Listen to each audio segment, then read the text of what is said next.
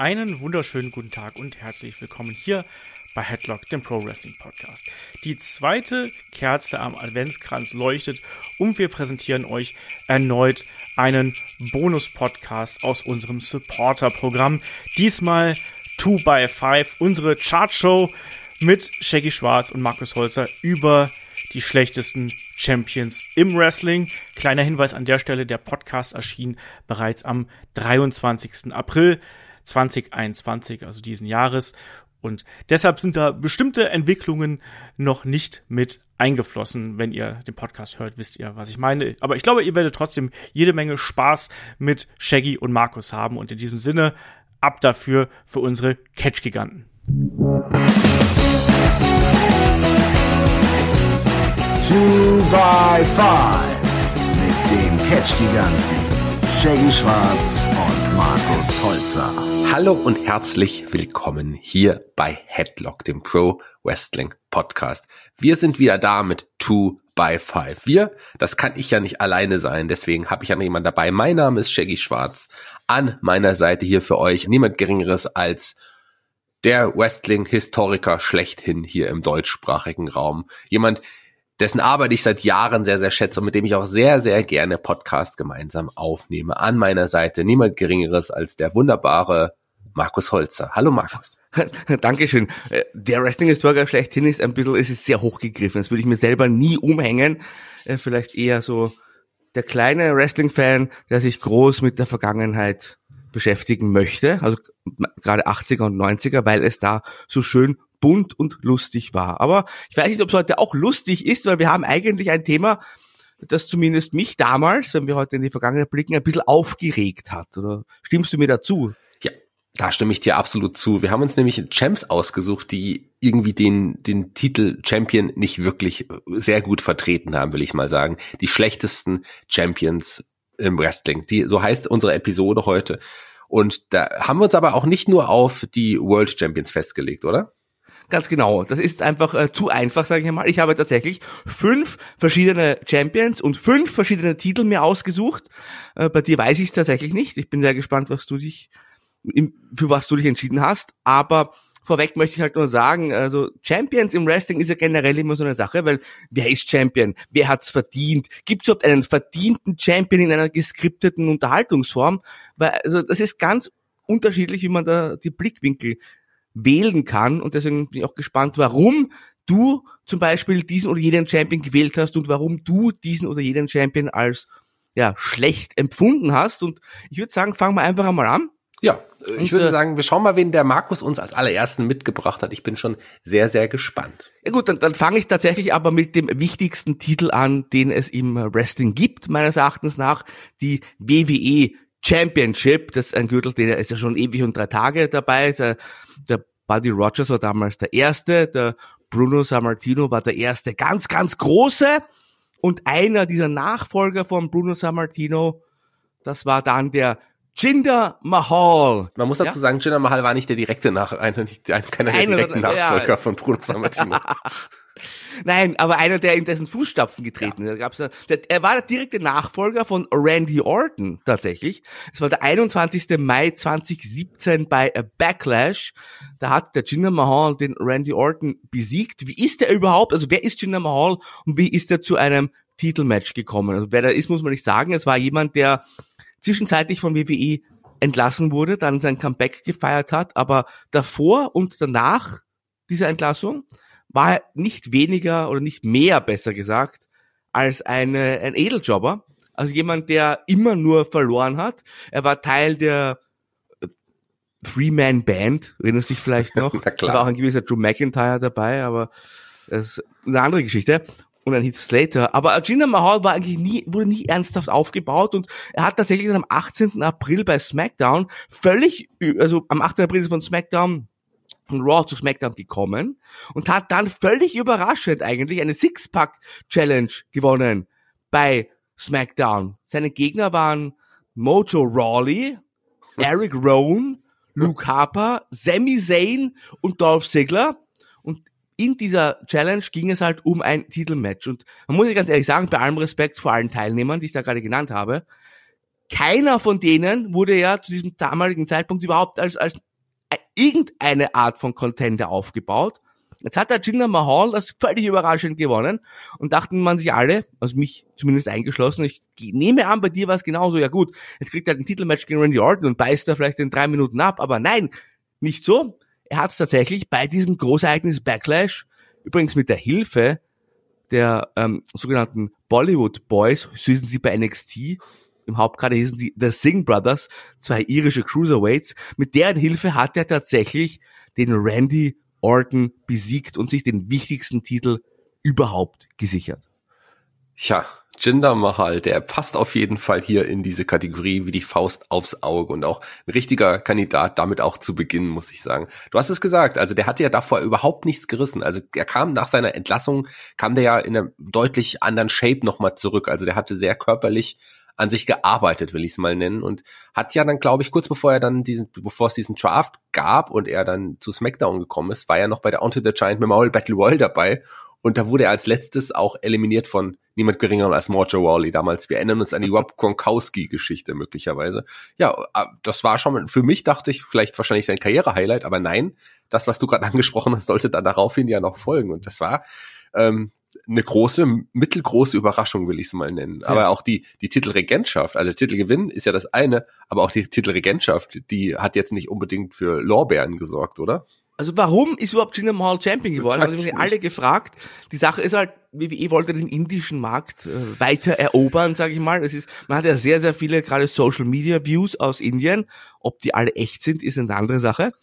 Und äh, Indien ist halt ein potenziell sehr, sehr großer Markt. Und da haben ja schon einige Wrestling Promotions versucht, Fuß zu fassen. Ich weiß, Impact Wrestling hat da auch lange Zeit äh, einen guten TV-Vertrag sogar gehabt. Und das ist ähnlich wie China oder wie äh, China, der, der Deutsche, damit er mich auch versteht, wo, wo er auch ein potenziell riesengroßer Markt ist, äh, den man auch nicht bisher so richtig knacken konnte. Und jetzt sagte man sich, machen wir einfach einen Inder zum Champion und dann werden die schon alle einschalten. Aber ja, dem war tatsächlich dann eher nicht so der Fall. Der Dirigentschaft, die war nicht großartig. Ich meine, Jinder Mahal hat sich alle Mühe gegeben, möchte ich ihm gar nicht absprechen, aber es ist halt, er ist halt ein, ein, ein okayer Wrestler und äh, am Mikrofon auch nicht überragend und also ich möchte mal so sagen, hätte man den Jinder Mahal vielleicht im Vorfeld ein halbes Jahr lang aufgebaut, hätte ich ihn mir durchaus als Contender und so vorstellen können. Das größte Problem, das ich tatsächlich mit dieser Regentschaft hatte, war einfach, die kam aus dem Nichts und plötzlich hat er äh, den Titel gehabt und dann hat er immer wieder mit Hilfe seiner Singh Brothers halt den Titel verteidigt und äh, das war halt weniger als gar nichts im Endeffekt. Da kann der Jinder Mahal auch selbst gar nicht mal groß was dafür. Also es ist einfach, wie das Ganze abgelaufen ist. Und da ist halt die Frage, was hat's gebracht, rückblickend betrachtet, kann man sagen, nix. Aber bevor ich gleich nochmal auf den, auf den Titelverlust eingehe, möchte ich so zur Regentschaft noch was Schönes sagen vielleicht. Ja, also hast es ja im Grunde schon gesagt. Also ich, Jinder Mahal, das war kein guter Champion, ganz klar nicht. Aber wenn man ihn wirklich aufgebaut hätte, weil ich finde, der hat sich wirklich bemüht. Das hat man ihm auch an, angemerkt. Der hat sich angestrengt, der wollte überzeugen, aber wenn du auch als Charakter überhaupt nicht aufgebaut bist, also nicht mal, der war ja nicht mal Midcard-Material. Der war ja Wochen zuvor, war der ja noch ein Undercarder und plötzlich. Er war Barry Horowitz. Ja, ganz ehrlich sagen, wir haben ja auch schon mit Jobber gesprochen hier bei uns. Er war Barry Horowitz ja. und wir haben ja auch einmal äh, darüber gesprochen, dass Barry Horowitz hat plötzlich einmal den den Skip von den Body Donners besiegt und hat da so einen kleinen Push bekommen in der in der unteren Midcard. Ja, das das war okay da hätte man weiter aufbauen können. Aber Jinder Mahal, der wirklich von Barry Horowitz direkt zum World Champion aufsteigt, das ist halt äh, völlig unglaubwürdig. Ja. Absolut. Und deswegen hat das auch einfach nicht funktioniert. Man hat ja auch versucht, man hat ja auch noch mal einen anderen großen Inder zurückgebracht und ihm da noch mal geholfen in einem Match und so. Das war da auch, man hat das Punjabi Prison Match dafür auch zurückgeholt. Also man hat ja schon schwere Geschütze aufgefahren, will ich es mal nennen. Aber das hat einfach nicht funktioniert, wirklich nicht. Und ich war dann auch froh, als er den Titel endlich los war. Ja, das war überraschenderweise in einer Wochensendung. Es war SmackDown, 7. November in England und zwar in Manchester damals. 170 Tage immerhin war Jinder Mahal WWE Champion. Da ist er bei weitem, also nicht einmal annähernd einer der kürzesten, ganz im Gegenteil. Ist er wunderbar im Mittelfeld eigentlich. Verloren hat er ihn dann an AJ Styles. Und ja, man munkelt ja, es stand ja kurz die Survivor Series zuvor. Da hieß es ja immer Champion versus Champion. Der Champion des Raw-Kaders war damals ein gewisser Brock Lesnar. Und man munkelt ja, dass der einfach keinen Bock hatte, gegen Jinder Mahal anzutreten und dass man deswegen AJ Styles den Titel gegeben hat. Und dieser AJ Styles, das ist vielleicht noch eine nette Randnotiz, der hat dann tatsächlich die WWE Championship über ein Jahr lang gehalten. Und das war dann eigentlich eine große Regentschaft, die dem Mahal direkt nachgefolgt ist. Ja, absolut. Vielleicht sogar auch eine der größten in AJ Styles äh, Wrestling-Karriere, vielleicht sogar die größte in seiner Karriere. Das war ein Riesenerfolg und der hat das dann auch würdig vertreten, wie ich finde. Also der hat auch mit Brock ein gutes Match abgeliefert. Äh, das, ich glaube, das Match Jinder Brock wäre nicht ansatzweise so gut geworden wie das Match von AJ und, und Brock, ähm, wenn ich mich richtig erinnere. Und ansonsten tut mir Jinder eigentlich auch so ein bisschen leid. Der hatte schon echt. Der war weg. Der war, dann war er wieder ja, verschwunden. Dann war er wieder weg. Also, dann war er wieder Witzfigur. Ja, das kannst also, du halt auch nicht machen. Also eben. Das, und jetzt ist es ja so gewesen, er ist ja nach langer Zeit wieder medical cleared gewesen und wurde jetzt eigentlich nur für diese Indian-Show, die man damals damals hatte. Übrigens, du hast ähm, Impact angesprochen, das möchte ich ganz kurz nochmal erwähnen. Die hat die Wrestling-Show oder die dieses Format hat ja den wundervollen Namen Ringkacking. Ja, ja. so hieß das so. Das ist mal ein geiler Name, oder? Ja, absolut. Jeff Jarrett hat das damals eingefädelt. Und ja, ich meine, warum nicht ein eigenes Format? Der WWE hat kürzlich auch eine, eine Indien-Show gebracht, aber die war ja eigentlich äh, mehr eine, eine normale Show, wo man einfach gesagt hat, der Stempel Indien drauf quasi zum, zu diesem Feiertag. Ja, man hat schon ein paar, also schon etliche Inder auf die Karte gepackt, die man so unter Vertrag hatte. Ähm, die haben nichts gerissen.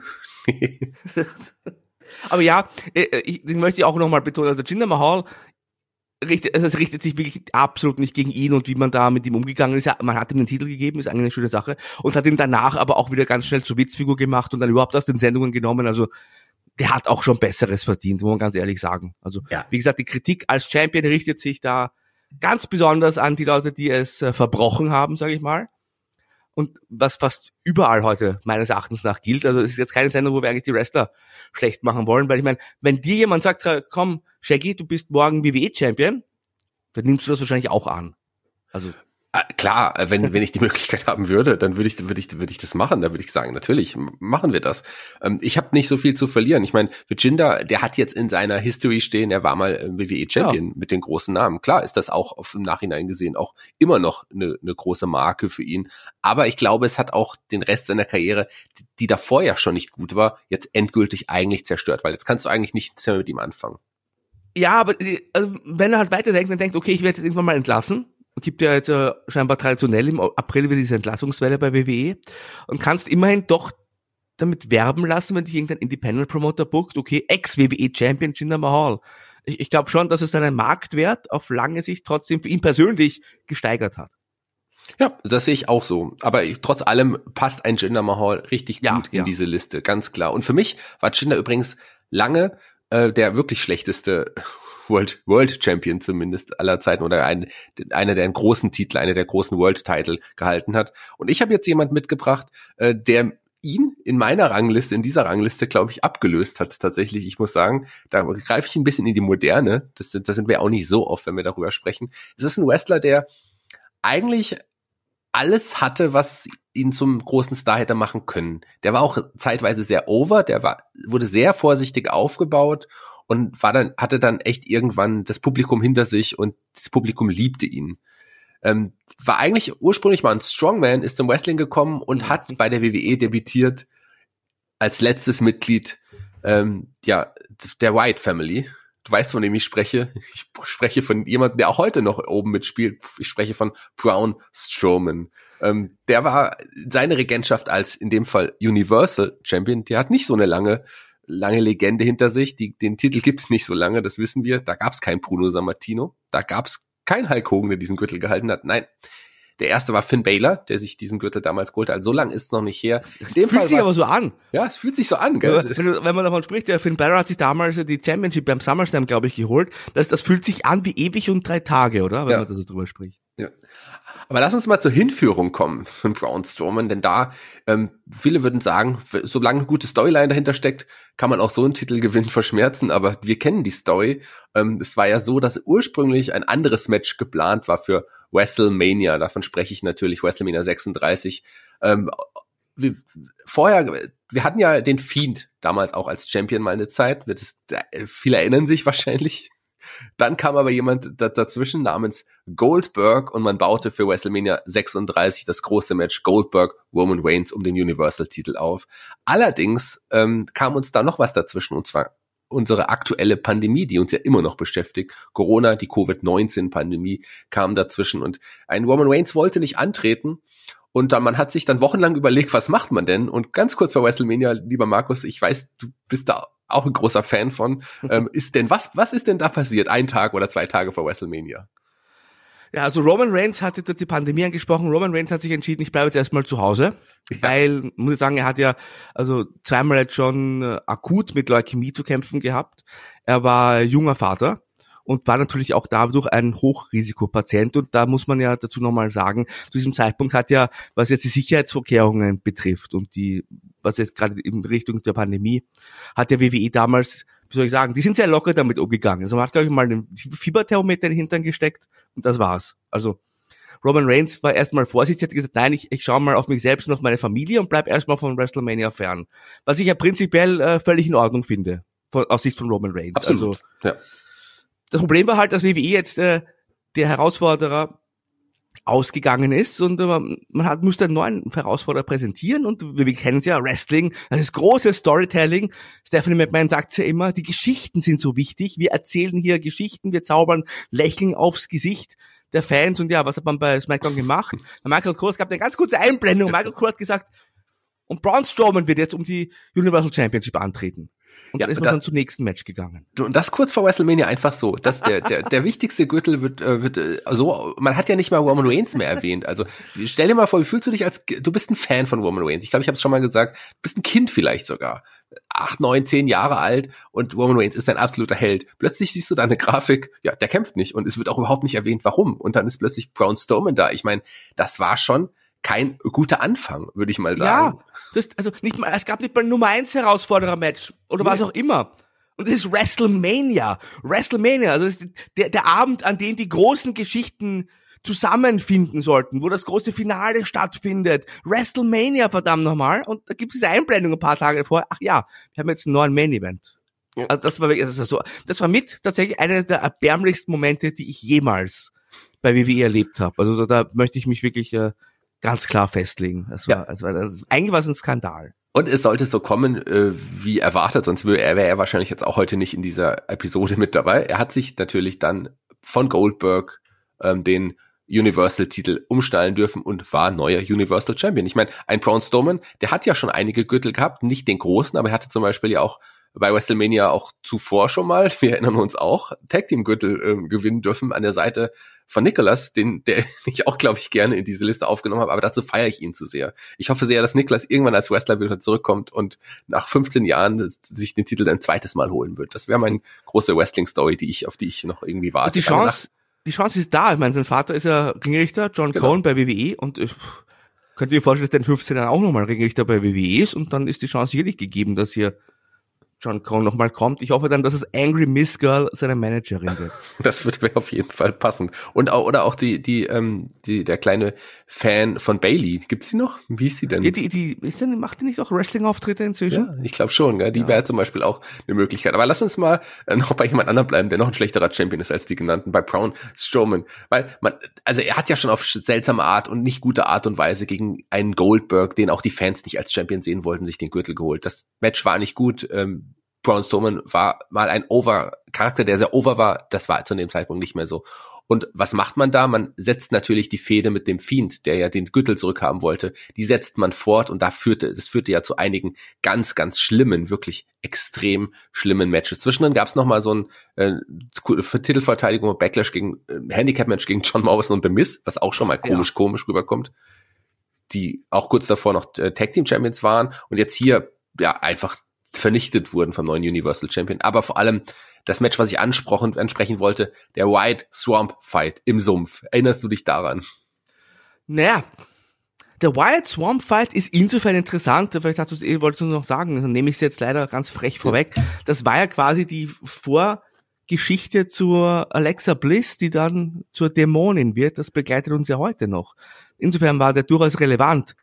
Ansonsten dieser Swamp Fight aber eigentlich eine Katastrophe. Also das war ja ein, ein Cinematic Match und ein gutes Cinematic Match, damit kann ich mich ja durchaus anfreunden. Ich bin ja äh, im Wrestling auch total offen neuen Strömungen gegenüber ja. oder auch mal was Kreatives zu bringen. Aber in diesem Swamp Fight, ich weiß nicht, ob du es anders gesehen hast, da hat man einfach irgendwelche Szenen aneinander geschnitten, die haben ja auch irgendwie dramaturgisch und so überhaupt nicht zusammengepasst. Ja, absolut. Das war eines der, der schlechtesten Cinematic Matches überhaupt. Da waren schon einige schlechte dabei, aber das äh, toppt, glaube ich, irgendwie so ziemlich alles, wie ich finde. Und du hast gerade gesagt, ja, es ist relevant, dass man da Alexa Bliss in die Story einbezogen hat, die ja damals die Mixed Match Partnerin. Damit ging es ja los, gell? Das war genau, dieses, ja. dieses, dieses Turnier von von Braun Strowman eine Zeit war. Allerdings muss ich sagen, und da sind wir, glaube ich, entgegengesetzter Meinung. Ich finde ja die Story mit Alexa und dem Fiend ist somit das Schlimmste, was ich im Wrestling Business Nein. gesehen habe in den ganzen 30 Jahren. Doch, es tut mir leider leid. Damit kann ich überhaupt nicht leben. Naja, egal. Ähm, das ist ja auch gut, wenn man verschiedener Meinung ist. Das muss ja auch irgendjemand feiern können. Am Ende war es jedenfalls so, es gab... Der Einzige, ja. Also es gab, der ganzen Welt. Ich, Entschuldige, ich ja. und der Enrico Alec von, von der Bildzeitung sind, glaube ich, die einzigen Menschen, die dieser Geschichte was abgewinnen können. Also mit jedem, mit dem ich mich darüber unterhalte, findet das alles, jeder findet das furchtbar.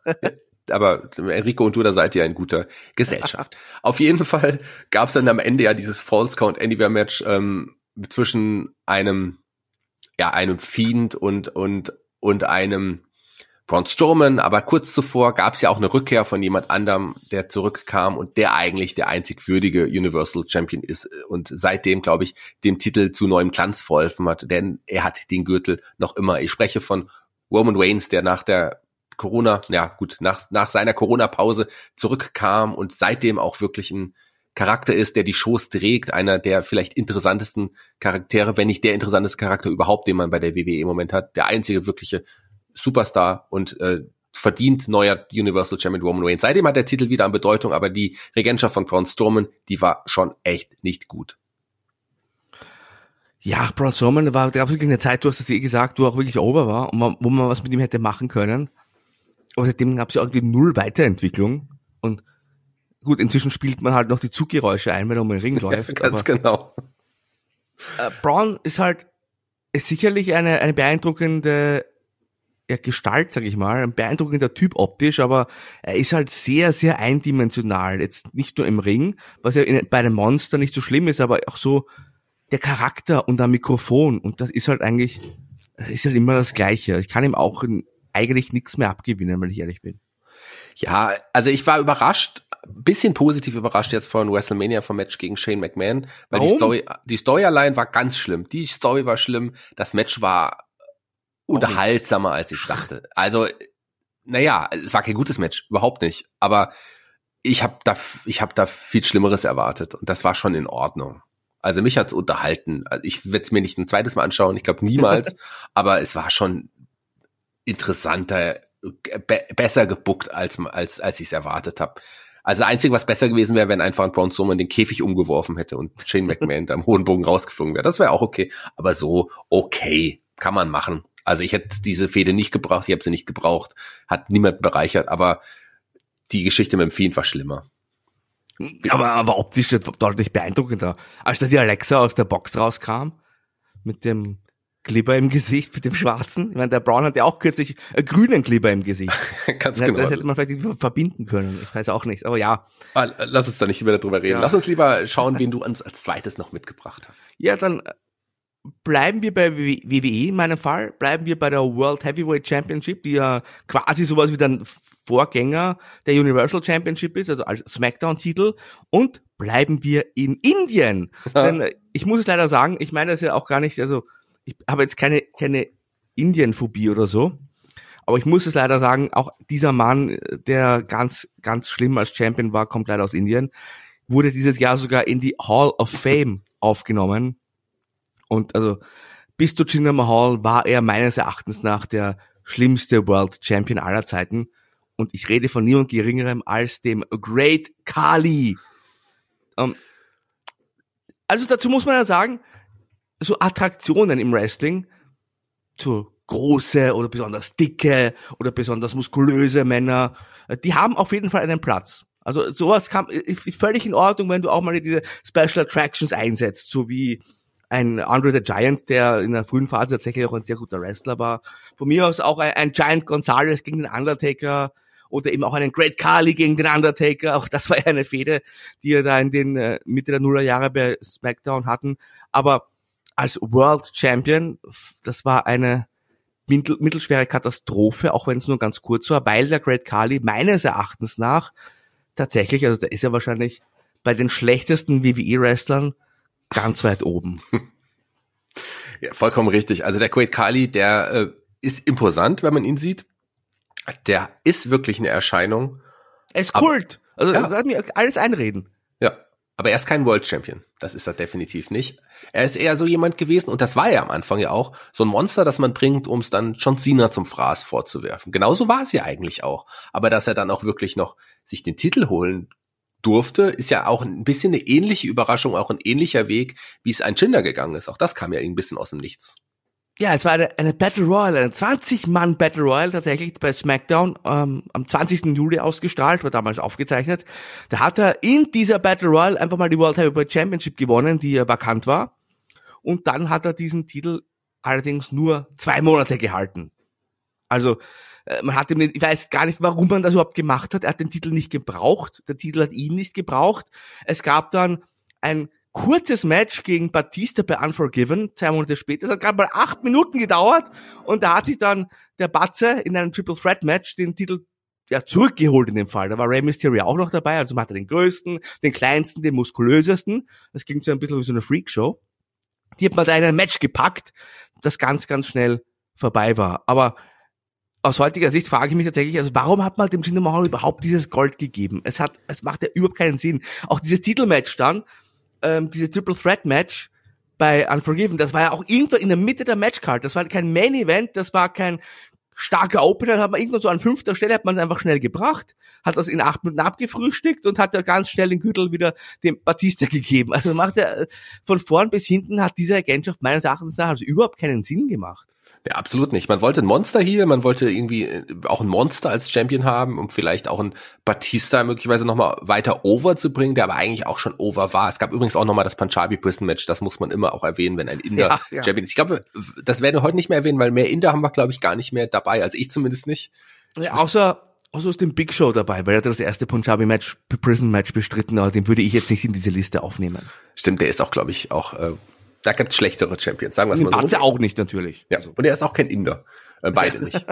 Aber das ist auch kein Kriterium für, für diese Liste, sagen wir es mal so. Also die, die, man sieht ja auch, das ist ja auch jemand, der danach dann auch nach dem Titelverlust wieder deutlich in die mit und sogar in die Undercard eher auch Comedy-Figur. Comedy-Charakter, genau, ich genau. wollte es gerade sagen, ähm, abgestempelt Playboy. wurde.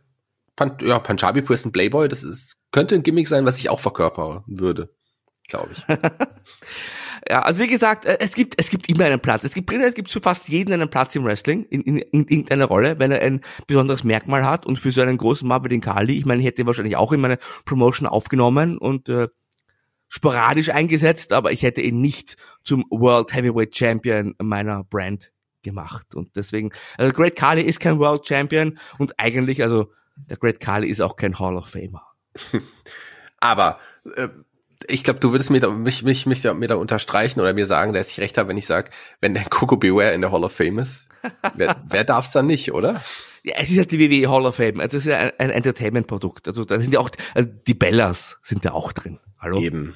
Die Bellas. Gottes Willen. Ich komme ich komm jetzt mal zum, also Bellas. Ich würd, ja, also, entschuldige mal. Also, also, also ich sag's nicht. Ich, ich möchte mich ja, auch hier nicht. Man darf auch nicht immer von der Wrestling-Qualität gehen. Man muss auch mal nach dem Aussehen gehen, wie ich finde. So. Ein bisschen Oberflächlichkeit. Schade nicht. Und, ähm, ich sage jetzt aber nicht, da gibt's auch bessere, weil das wäre sehr despektierlich. Ja, aber es gibt auch, da gibt's aber auch bessere tatsächlich. Ähm, aber egal, das, ich darf sagen, ähm, ich habe es eher schon verscherzt bei den Damen. Egal. Ähm, ich habe auch jemanden mitgebracht jetzt als nächstes. Der war kein World Champion, aber der war auch ein Champion und auch in meinen Augen ein sehr unglaubwürdiger Champion. Du hast es schon gesagt, man hat oft die Attraktionen, die großen, also wirklich muskulösen Monster. Man hat die sehr groß gebauten, hohen Wrestler, wie jetzt den Great Kali. Man hat die richtig dicken Wrestler, will ich mal sagen, wie ein Yokozuna. Das sind die Attraktionen. Und es gab noch jemanden, der ähm, ja nicht diese Kriterien erfüllt hat, aber ein anderes Kriterium, das ihn her hervorgehoben hat. Jemand, der auch lange bei der WWE war, eine lange Karriere hatte, ähm, auch tatsächlich ähm, auch mal der mysteriöse General Manager war, wie sich später herausgestellt hat. Und er gehört natürlich auch zur McMahon-Familie, der Halbbruder von Shane McMahon und von Stephanie McMahon, der Sohn von Vince McMahon, ähm, natürlich laut Story. Ich spreche vom Hornswoggle, denn der Hornswoggle hat es auch geschafft, sich einen Gürtel zu holen. Da ich hole ein bisschen aus. Er ist ja ursprünglich, ist er, äh, hat er gestartet, war ja immer so ein kleiner Kobold, der den Bastard. Ja, Das haben die, haben die gesagt, das habe ich jetzt nicht erfunden. das haben sie gesagt. Das haben sie wirklich, haben die Kommentatoren wirklich gesagt. Jemand, der unterm Ring sich versteckt hat, anderen auch Streiche gespielt hat. Dann war er natürlich lange Zeit der Buddy, kann man das so sagen, von, von Finlay. Das war ja der, gar der Ire und der kleine irische Kobold. Also das hat ja dann schon irgendwie gepasst. Aber dann gab's, gab's irgendwann, und man hat ihn ja auch in Matches immer mal wieder eingesetzt. Aber dann kommen wir jetzt zum Great American Bash 2007. Da gab's ein, ja, ein Match mit mehreren Wrestlern, die Cruiserweight Open. Ein Chavo Guerrero hat seinen Cruiserweight-Titel aufs Spiel gesetzt gegen so Gestalten wie, ähm, ja, Jimmy Wang Yang, Shannon Moore, Funaki, Jamie Noble, die waren damit in dem Match und niemand geringeres als der Hornswoggle ähm, als Überraschungsteilnehmer noch. Und Hornswoggle war es am Ende der, der es geschafft hat, sich den Gürtel von Chavo Guerrero zu holen, neuer Cruiserweight ähm, Champion zu werden und übrigens auch der letzte Cruiserweight Champion dieses Gürtels, zumindest auch für längere Zeit. Klar gibt's jetzt heute wieder ein NXT Cruiserweight Belt, aber dieser Gürtel ähm, wurde danach eingestampft und Hornswoggle war der letzte Cruiserweight Champion. Gut, er ist auch im Mittelgewicht, oder Markus? Ja, absolut. Also klein und kompakt, aber ja. Cruiserweights und WWE, das ist ja generell sowieso eine eine sehr schwierige Geschichte, sage ich einmal. Also das ist ja immer mit Problemen behaftet. Man hat es irgendwie nie geschafft, zu keinem Zeitpunkt tatsächlich hier längere Zeit zumindest eine ordentliche Cruiserweight Division aufzuziehen und dass man hier Hornswoggle den Titel gegeben hat, ja, das sagt ja alles auch aus, wie man über diesen Titel dachte. Ja, Hornswoggle, der hat ja unter dem Ring, der hat ja richtig, der hat ja gewohnt. Also ich habe ja mal eine Zeit lang äh, mit, mit, mit Kollegen das WWE-Magazin übersetzt und äh, da gab es mal einen, einen Artikel, ich glaube im WWE Kids Magazin, das war auch Teil äh, des Deals. Und da konnte man mal unter den Ring blicken. Und da hatte der Hornswoggle ein Bettchen, eine Lampe, so einen kleinen Schrank stehen, wenn ich mich da richtig erinnere. Also der hat da wirklich eine kleine Wohnung sich da aufgebaut. Und hat es halt immer dann nicht weit nach Hause gehabt nach seiner Titelverteidigung. War eigentlich ganz, ganz passend. Aber ja, äh, Hornswoggle als, als Cruiserweight Champion, ich, ich fand auch, also ich weiß, er ist beim Publikum ist er auch recht gut angekommen, wird ja auch teilweise heute noch eingesetzt, bei Impact zum Beispiel, hier und da, aber ich war jetzt. Oder bei AEW? Ja, auch da in der, in der Battle Royale, ganz genau. Ja, auch da bei dieser, erinnerst du dich an die Las Vegas äh, Promo, diese ganz unsägliche Las Vegas Promo, wo er dann dieses Baby war von, von Ja, Inner nein, Circle. also- Ich, also, ich mag schlechte und äh, Comedy über drüber, Ja. aber ich muss ganz ehrlich sagen, der Hornswoggle hat mich nie abgeholt. Ich fand das immer furchtbar kindisch. Geht mir ganz genauso. Mittlerweile kann man ihn ja ein bisschen mit AJ Styles verwechseln. Die haben ja einen ähnlichen Look. Das äh, gab es ja auch, diesen, diesen Witz bei Impact so ein bisschen. Ähm, ansonsten, hier war es ja so, er hatte Jamie Noble ähm, damals in dem Match gepinnt und gegen den hatte er noch eine kleine Fehde. Und da, die war bei Publikum auch ziemlich over, muss man sagen. Also auch in der Zeit, das Publikum mochte das irgendwie, aber ein Jamie Noble sah da einfach auch nicht gut aus. Und ähm, am Ende war es dann auch so, dass der Gürtel einfach für vakant erklärt worden ist und einfach nicht mehr weiter verfolgt worden ist. Und Hornswoggle, äh, das ähm, ist ja auch jemand, den würde ich gerne mal mit dir und, und ähm, Olaf Bleich auf Foto sehen. Ich glaube, da nehmt ihr euch von der Größe auch gar nicht so viel, oder? Das ist natürlich gemein. Ich bin deutlich größer als der Hornswoggle. Wobei meine Haare jetzt natürlich auch schon sehr, sehr lange sind, weil ich ja gezwungenermaßen seit Dezember nicht mehr zum Friseur gehen konnte. Also vielleicht, vielleicht würdest du mich auch mit AJ Styles inzwischen Das ist ja verwechseln. witzig, die drei AJ Styles. Olaf sieht ja auch so ein bisschen so aus. Das wäre auf jeden Fall sehr, sehr witzig, euch zu sehen. Ja, aber viel länger und viel mehr kann man über die Regentschaft von, Nein. von, von Hornswoggle gar nicht sagen, weil da war nicht mehr. Das war wirklich nur diese eine Fehde, die letzte Fehde gegen, gegen Jamie Noble und dann war der Gürtel wieder weg. Und das war die ganze Geschichte. Und ähm, bis heute für mich trotzdem einer der schlechtesten Champions aller Zeiten, weil es einfach die ganze Division, den ganzen Gürtel einfach lächerlich gemacht hat. Also das ist genau sowas, das ist das, der Prototyp eines schlechten Champions. Wenn du ihm, ihm den Gürtel gibst, dann heißt es, alle anderen Titelträger davor sind auch nur Witzfiguren. So sehe ich es zumindest. Das würde also in meinem nächsten Fall auch auf zum Beispiel Shane Douglas zutreffen, auf den großartigen Sandman, auf, äh, fällt mir da noch ein, ja, Rob Van Dam, denn äh, ich beschäftige mich jetzt mit der ECW Championship. Du weißt, Extreme Championship Wrestling damals aus Philadelphia, die Hardcore Revolution. Das war schon für einige Jahre dem damaligen Zeitgeist entsprechend eine heiße Sache. Und bei WWE hat man ja dann in den äh, so Mitte der Nullerjahre probiert, eine eigene ECW-Brand aufzubauen und da ist er mit RVD als Champion gestartet, hat es dann auch mit anderen probiert, der Big Show zum Beispiel. Und äh, ja, einer dieser ECW Champions war niemand geringerer als Mr. McMahon himself. Ach ja. Vince McMahon hat am 29. April bei Backlash in Atlanta übrigens, der ehemaligen äh, WCW-Heimat, die ECW Championship gewonnen. Und zwar in einem Handicap-Match, gemeinsam mit seinem Sohn Shane McMahon. Man kennt ihn heute noch aus so berühmten Szenen wie er stürzt vom Käfig oder er stürzt vom Käfig. Oder er schwitzt. Und, um, oder er schwitzt und liefert eine grauenhafte Promo ab.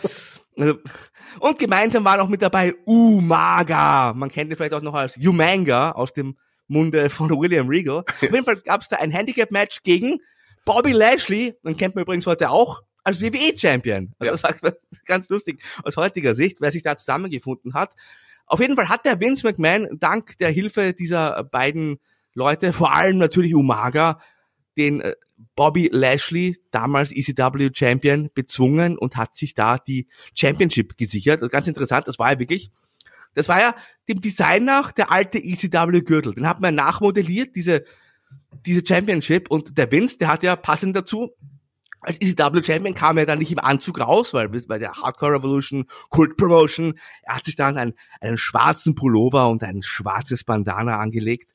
Sah ein bisschen aus wie Hollywood McMahon und ist dann, ja gut, einen Monat lang als ECW Champion durch die Sendungen spaziert, ehe er dann bei One Night Stand in einem Street Fight wieder an Bobby Lashley den Titel abgeben musste. Aber diese Zeit, Vince McMahon als ECW Champion, auch mit diesem anderen Look und so, also es hat sich eingeprägt. So viel kann ich sagen, zumindest bei mir. Ja, absolut. Natürlich ist es jetzt kein würdiger Champion und äh, aber es ist trotzdem eine Zeit, die auch in Erinnerung geblieben ist. Also man muss ja sagen, das war ja noch das Aftermath ähm, von der Bobby Lashley, also von der Geschichte mit Donald Trump. Den muss man hier leider auch erwähnen. Das war ja WrestleMania Geschichte war ja diese die große Geschichte Bobby Lashley Umaga mit äh, Vince McMahon und äh, Donald Trump und das war kurz danach dann noch. Also man hat auch weiterhin versucht Bobby Lashley als großen Star auch aufzubauen. Ich glaube, das war, deswegen hat man das auch so ein bisschen genutzt. Und Lashley war es ja dann auch, der ihn dann wieder endgültig, äh, dann wieder entthront hat. Also ich mochte die Zeit auch nicht so sonderlich und äh, Vince McMahon ist sicherlich so,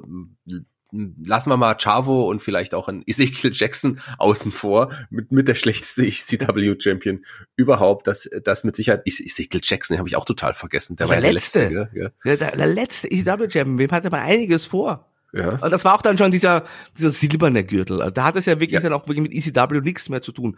Äh, bemerkenswert ist ja der McMahon, wie gesagt, der hat ja quasi den alten, den Originalgürtel gewonnen. Ja, das war noch der alte Gürtel und das war ihm, glaube ich, auch, er hat, äh, also ich habe ihn nicht noch mal in der Liste. Ich hatte mir auch überlegt, ob ich ihn als WWE-Champion oder WWF-Champion damals noch hinzunehme. Er ist nicht mit in der Liste. Ich muss sagen, ich, dieser, der, der WWF-Champion-Titel gewinnt, der war auch schon schlecht. Ähm, aber der hat auch irgendwie in die Story mit Steve Austin ja, damals schon richtig, gepasst. Richtig, ja? Stimme ich dir hundertprozentig zu. Ja. ja. Also das kann man dann auch so machen, finde ich. Und auch hier hat's ja auch, war es ja Teil einer Story mit Bobby Lashley, aber trotzdem, so ein Gürtel ähm, an, an Vince McMahon zu geben, gut, der war dann ja auch ein, ein Street Fighter, wie du es gesagt hast, optisch, aber der war natürlich ja. kein guter Champion. Also das, das war schon auch eine, eine wirklich komische Zeit, ihn dann als ECW-Champion zu sehen. Wenn ich mich erinnere, wie ich damals so als, als pubertierender Bub mir die alten ECW-Shows angeschaut habe, mich gefreut habe, wenn zwischendrin die leicht bekleideten Frauen sind und dann die harten Matches, wenn dann ein New Jack kommt und von irgendwo runterspringt und alle Leute verletzt. Ja, das mochte ich schon. Und dann sieht man den McMahon als neuen ECW-Champion. Nee, ich weiß auch nicht. Ja, spätestens jetzt war, glaube ich, auch klar, es wird nichts mehr mit dieser Brand. Also nicht als ernstzunehmende Marke. Also. Oh man, ich weiß auch nicht, wie wir das noch toppen wollen insgesamt. Ich habe auf jeden Fall noch ein paar dabei. Oder willst du noch was kurz zu Vince McMahon als ECW-Champion sagen? Ja, ich habe noch, du hast gerade von leicht begleiteten Frauen gesagt, ich habe bei der Recherche herausgefunden, äh, bei One Night Stand hatte der Bobby Lashley den Titel zurückgewonnen. Weißt du, was danach für ein Match kam? Sag's mir. Candice Michelle gegen Melina in einem Pudding-Match. Also an das Match selber kann ich mich natürlich noch sehr, sehr gut erinnern. Das habe ich noch vor Augen. Nein, ich leider nicht mehr. Das ist witzig. Wirkt alles wie aus der, aus der Zeit gefallen. Ja, äh, unglaublich. Also das gibt's heute leider nicht mehr, solche Matches. Solche Ach, Klassiker. hättest du es gerne? Oh, ein Pudding-Match zwischen solchen Frauen? Darf ich hier, glaube ich, nicht sagen. Ähm, sonst schneidet Olaf das raus. Lieber Olaf Bleich hier. Ähm, aber natürlich. Aber muss nicht in der Wrestling-Show sein, oder? Nein, ich, ich, ich. Also Pudding kann man keine, gerne essen, aber sollte man auch nicht verschwenden in, in einem Match. Ja, jemand, der auch sehr viele Puddings gegessen hat, der kommt jetzt bei mir in der Liste als nächstes. Und ähm, äh, was man nicht erwarten möchte, dass, äh, wenn ich sage, viele, viele Puddings gegessen, ist es trotzdem ein Cruiserweight-Champion. Kein WWE oder WWF Cruiserweight-Champion, sondern ein WCW Cruiserweight-Champion. In der illustren ähm, Liste von Rey Mysterio, Eddie Guerrero, Ultimo Dragon, Chris Jericho, Dean Malenko, Six, ähm, Alex White, ähm, Rufen Guerrero, Billy Kidman, ähm, Psychosis, ähm, Lenny Lane steht in der Liste. Ich wusste gar nicht mal, dass Lenny Lane Cruiserweight Champion war. Es geht schon bergab. Ja, Disco Inferno. Es geht noch weiter bergab, pass auf. Even Courageous. Und ab da ging's bergab. Da ging's richtig bergab. Ähm, es ist jemand, der eigentlich auch kein Wrestler war. Der war bei der WCW, ähm, wurde er auch als Kommentator eingesetzt, aber da komme ich gleich dazu. Eigentlich ist es ja auch ein, ein Writer gewesen, der gerade so ein bisschen auch bei der WWF damals als rechte Hand von Vince Russo galt. Ähm, Vince Russo, ja, über den müssen wir jetzt gerade auch nicht sprechen. Ähm, Werden wir noch. Oh, Werden wir noch. mal- Wir werden noch über den Vince Russo. Okay, dann werden wir jetzt, die würde ich nicht auf Russo eingehen, aber der hatte noch eine rechte Hand, ähm, die ihn auch damals dann ähm, begleitet hat, tatsächlich ähm, begleitet und zwar auch zu zur großen Konkurrenz, denn Vince Russo ist ja dann zur WCW gegangen und ein Ed Ferreira ist hat ist ihm gefolgt. Ed Ferreira, der war auch so jemand, der ähm, bei der WWE so, so Storylines entwickelt hat, wie zum Beispiel Beaver Cleavage, über den wir auch schon mal gesprochen haben. Das ging auf seinen Mist zurück. Aber er hat gezeigt bei der WCW, dass es noch schlechter geht als Beaver Cleavage. Er ist dann als Kommentator auch eingesetzt worden und war so eine Kopie, so eine Persiflage von Jim Ross. Also gleiches Outfit, dieser Cowboy-Hut, hat dann auch immer so seine Barbecue-Soße gehabt. Ich kann mich noch an einen Moment erinnern, wo er so die, gerade diese Fehde, über die ich jetzt gleich spreche, mit Medusa hatte, wo er dann eine leicht bekleidete Medusa mit Barbecue-Soße ähm, ähm, Da war was hat. für dich. Das war was für mich. Das fand ich gut. Ähm, Ähm, das hat mir gefallen, aber als Kommentator war der nicht gut. Als Writer, weiß nicht, wenn man sich die Geschichten anhört, die er da involviert war, aber als Wrestler ging das halt gar nicht. Medusa hat eine kleine Fehde gehabt mit Even Courageous, der Cruiserweight Champion war. Ähm, Den Gürtel hat, hat, hat sich Medusa geholt und dann die, ging die Das Geschichte. sagst du nebenbei. Also den Gürtel hat übrigens Medusa damals geholt, den Cruiserweight-Titel der Männer und dann ja. Ja, es geht ja noch schlechter, da komme ich ja jetzt dazu. Denn ähm, Ed Ferreira Oklahoma, wie er damals auch hieß, dann als Jim Ross Kopie, hatte dann eine Geschichte mit Medusa. Es gab eine Fehde der beiden gegeneinander. In deren Fehde ist ein Oklahoma, ein Non-Wrestler, ein ja, wirklich ein, in, mit einem ganz, ganz schlimmen Gimmick, das er sich auch selber gegeben hat, weil er selber schlechte Gimmicks schreibt. Ähm, Ed Ferreira als Oklahoma hat es geschafft, Medusa zu entthronen und wurde WCW Cruiserweight Champion. Erinnerst du dich daran? Ja, ich kann mich daran erinnern, das war eigentlich ein großer Skandal, generell dieses Gimmick, weil äh, Oklahoma hat auch diese Bell's Palsy Erkrankung, also diese halbseitige Gesichtslähmung von Jim Ross in seinen Act mit eingebaut. Genau. Und das war ja relativ, also relativ, es war sehr geschmacklos. Ich weiß, also Ed Ferrara hat sich inzwischen bei Jim Ross da mehrmals dafür entschuldigt, das möchte ich mal an, an äh, erwähnen. Aber äh, ich weiß gar nicht, was man da mit diesem Gimmick bezweckt hat, hier den, äh, den quasi Chefkommentator vom WWE äh, einfach, einfach zu persiflieren, weil ich meine, hinzu kommt der Jim Ross, war ja super populär damals, ist es ja heute auch noch. Also wa- was, was hat man sich da davon erhofft? Das war jetzt irgendwie, man kann sagen, okay, WWE hat halt Gilbert gemacht, das war okay, das war eine Persiflage auf den äh, Wrestling-Star der, der Konkurrenz, sag ich mal. Das war mit Augenzwinkern zu sehen, aber was man sich davon erhofft hat, hier den Kommentator äh, durch einen Kakao oder durch einen Pudding oder durch, nein, durch die Barbecue-Sauce besser gesagt zu ziehen, das, das habe ich bis heute nicht verstanden. Was, was will man denn, also glauben die Leute, soll der wer einschalten oder was war der Sinn der Sache? Ja, das ist sogar eine Frechheit. Also ich meine, sowas, sowas kann man eigentlich nicht machen. Das, das, das ging einfach zu weit und auch die Geschichte hat auch überhaupt ja nicht funktioniert. Also ich meine, man wollte ihn nicht im Ring sehen und warum gibt man ihm dann auch noch einen Gürtel? Und übrigens, weißt du, wie er den Gürtel verloren hat? Man hat ihm den aberkannt, weil er über die Gewichts, äh, das Gewichtslimit der, der Cruiserweight, ähm, des Cruiserweight-Limits ge gekommen ist. Das, und dann hat man ihm den Gürtel aberkannt. Übrigens, der äh, Titelträger danach war niemand Geringeres als, gab es ein Turnier äh, bei Superpool 2000 das Finale. Im Finale stand Lash LaRue, aber der hat es leider nicht geschafft, denn der neue Cruiserweight Champion wurde zu dem Zeitpunkt die Artist formerly known as Prinz Iokea. Das war auch ein interessantes Gimmick, so eine Prinz Persiflage. Also es gab damals sehr viele Persiflagen bei WCW. Ja, äh, lieber eine Prinz-Persiflage als eine JR-Persiflage, Ja, ja, die ja noch schlecht gemacht ist. Auch wie du es gesagt hast, die Krankheit noch mit einbezogen. Also Oklahoma, der gehört in diese Liste vielleicht auch mit fast, weil einfach weil es auch frech ist. Und ähm, der, der ist ja dann auch nicht mehr so lang bei der WCW geblieben. Der ist dann aber nochmal mit zu Impact oder, oder TNA, wie es damals am Anfang noch hieß, und war einer der Hauptkommentatoren dann lange noch. Hatte dann, war das dann nicht die Zeit, wo er diese, diese langen Threads auch noch Ja, hatte? ja, ja, ganz genau. Und so ein Hawaii-Hemd. Ja, ja, das war auch schlimm. Das war auch ganz, ganz, ganz, ganz schlimm. Also für mich in einer der, ich weiß nicht warum, also ich bin ja nicht so jemand, der das dann so sagt, aber für mich einer der größten Unsympathen im Wrestling ist niemand geringeres als Ed Ferreira alias Oklahoma, ali ehemaliger Cruiserweight Champion. So, lieber Markus, wen hast Ja. du uns denn noch mitgebracht? Dann bleiben wir bei unserer äh, Lieblings-Trash-Promotion. Zumindest in den letzten Jahren, glaube ich, kann man so sagen, bei World Championship Wrestling, weil da, gab es ja einiges an Material und ich habe dir jetzt eine, eine Frau mitgebracht, die einen Okay. Titel gewonnen hat. Gab ja keine Women's Championship bei WCW, obwohl man ja damals mit Medusa einen großen Skandal produziert hat. Du hast ja gerade erwähnt, als er ja damals rübergewechselt ist Ja. und den WWE-Gürtel in den, in den Mülleimer geworfen hat. Leider hat man dann keine Frauendivision aufgebaut. Ja, aber es gab eine sehr bekannte Frau, die dafür einen der begehrten Männertitel gewonnen hat. Oder gewonnen hat sie nicht. Er wurde ihr quasi überreicht. Und ich rede von niemand geringerem als Judy Bagwell. Möchte gleich mal vorwegschicken. Das, was ich gerade erzähle, hat sich so im Oktober 98 abgespielt. Also da war der Vince Russo noch ein Jahr entfernt. Es ist keine Vince Russo-Geschichte. Also nicht, dass hier immer dem, dem Russo alles Schlechte angekreidet wird. Und diese Judy Bagwell, die ja eine Frau im besten Alter, wenn man so möchte, sie sah, also, sie sah aus wie eine Hausfrau. Und meine ich, also, ne, also äh, war tatsächlich die Mutter von Buff Bagwell. Passiert ist das Ganze am 25. Oktober 1998 beim Halloween Havoc ein ein Event, der aus anderen Gründen auch noch in die Geschichte einging. Da gab es ja das äh, Rückmatch, das große Rückmatch zwischen Hollywood Hogan und dem Ultimate Warrior. Auch das war eine, eine, eine große Katastrophe, würde ich sagen, aus Wrestling-Sicht. Aber es gab da auch ein Tag Team Match, Rick Steiner und äh, Buff Bagwell gegen den Giant und äh, Scott Steiner. Scott Steiner in Vertretung von Scott Hall, der damals verletzt war oder anderweitig beschäftigt war. Äh, Buff Bagwell hat sich dann gegen Rick Steiner, ja, es gegen Rick Steiner geturnt, auf jeden Fall hat Rick Steiner trotzdem gewonnen. Es war eine sehr konfuse Geschichte. Am nächsten Abend hat sich dann Rick Steiner einen neuen Tag Team Partner gesichert.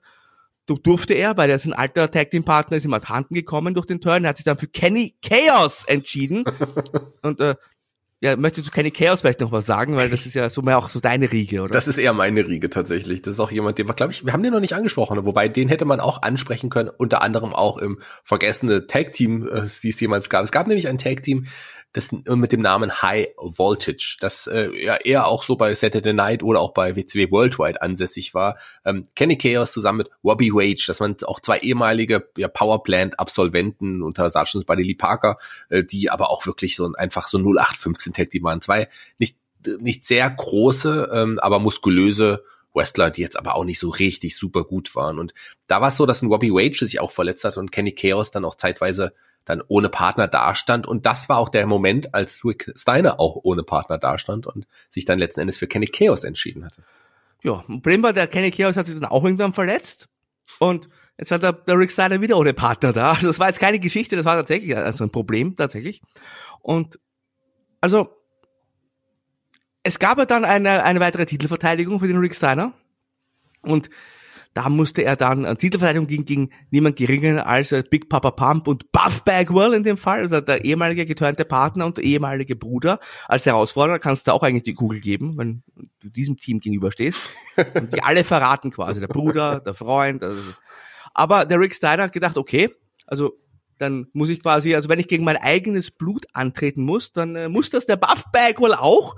Und dann hat sich der Rick Steiner kurzerhand als neue Partnerin die Mutter von Buff Bagwell herausgepickt. Judy Bagwell und Rick Steiner gegen Buff Bagwell und Big Papa Pump. Oh Übrigens, mein Gott. Und das Match hat dann, also es ist so geendet, dass die Judy Bagwell ihren Sohn quasi aus der Halle vertrieben hat und am Ende gefeiert hat. Und es ist tatsächlich so, dass äh, das nicht eine, eine einmalige Geschichte war, sondern äh, ein paar Wochen lang haben die quasi dann den Titel auch gehalten.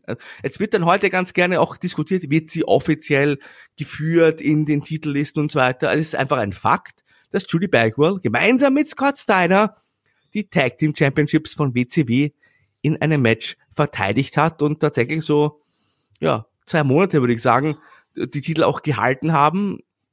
Weißt du, wie dann die Regentschaft geendet ist? Ich weiß es nicht mehr. Der Rick hat sich verletzt und die Titel wurden für vakant erklärt. Also, wenn du mich fragst, ist Judy Bagwell noch immer die lineare Ja, Halterin der Tag Team Titel gemeinsam mit dem Rick Steiner. eigentlich hätte sie sich jetzt einen neuen Partner suchen dürfen. Ja, ja, müssen, eben. So. Das hätte ja, Kenny Chaos wäre vielleicht auch wieder zurück gewesen. Nein, nein, die Mutter. Die Mutter von den Steiner Brothers. Ganz genau, das wäre es auf jeden Fall gewesen. Ja, äh, Judy Bagwell deutlich noch äh, aktiver als nur beim Judy Bagwell on a Forklift äh, Ja, ja. Match, gell? Also der war sogar, hatte sogar Titelgold. Und man muss sagen, Rick Steiner, der hat's ja schon, der hat damals schon die coolen Stories gehabt. Erinnern uns noch an die Fehde mit Chucky, der Mörderpuppe. Und hier jetzt noch ein Tag Team mit, mit Judy Bagwell. Also, ähm, es könnte einem auch schlechter gehen. Aber muss muss man sich auch wirklich mal vorstellen. Äh, Rick Steiner ist ja einer der größten Tag Team Wrestler aller Zeiten. Die Steiner Brothers sind natürlich super legendär. Und gerade bei WCW spielen die ja wahrscheinlich mit Harlan Heat ganz, ganz oben mit. Die Ja. zwei größten Teams, die die Promotion jemals hatte, sage ich mal. Also zumindest unter WCW-Banner.